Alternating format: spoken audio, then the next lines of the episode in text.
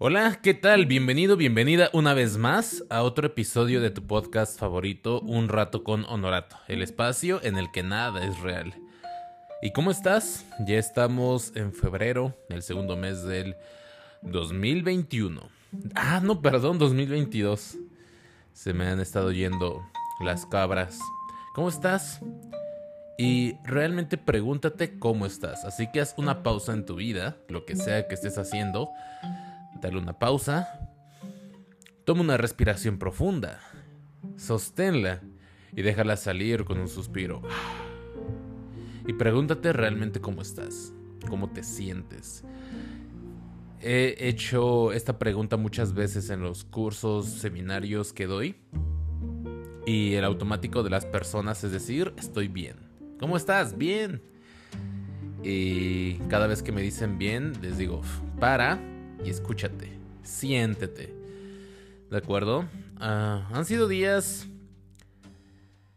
raros, pero raros para bien. Me he estado metiendo en muchos proyectos eh, emprendiendo cosas nuevas. Y me he sentido de maravilla.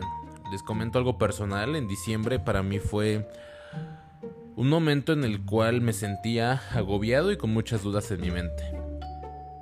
Pero a partir de que me permití fluir con la naturalidad de la vida, creo que todo se ha ido acomodando. Fluir. Esta palabra me gusta mucho el fluir. Y se asocia con, no sé si es una ley, no sé si es un constructo o no sé qué sea, pero ah, me lo explicaron hace algunos años de la ley del menor esfuerzo. Y la ley del menor esfuerzo consiste en que, según esto, fuimos creados en el universo con alguna razón o un propósito, con una finalidad. Por ejemplo, el pasto no se la pasa lamentando de, ay, ¿por qué soy pasto?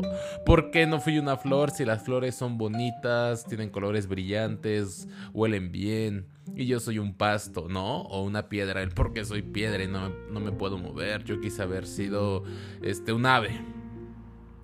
Pero que muchas veces esta conducta en los seres humanos sí es muy común, cotidiana, de, ay, ¿Por qué soy negro? Puede haber sido güerito, güerita. ¿O porque soy blanco? Puede haber sido morenito.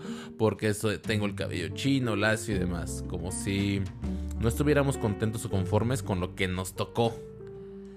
No sé si de manera de casualidad, universal, algún orden divino, no lo sé, pero que pocas o prácticamente ninguna persona está contenta con lo que le tocó.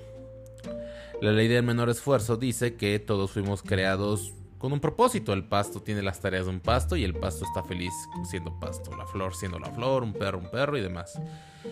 Y que muchas veces cuando tú quieres forzar algo, quieres forzar algo, no se va a dar porque te está saliendo de ese orden natural y divino, por así llamarlo. Como les dije, honestamente no estoy bien, bien enterado de, de esta teoría.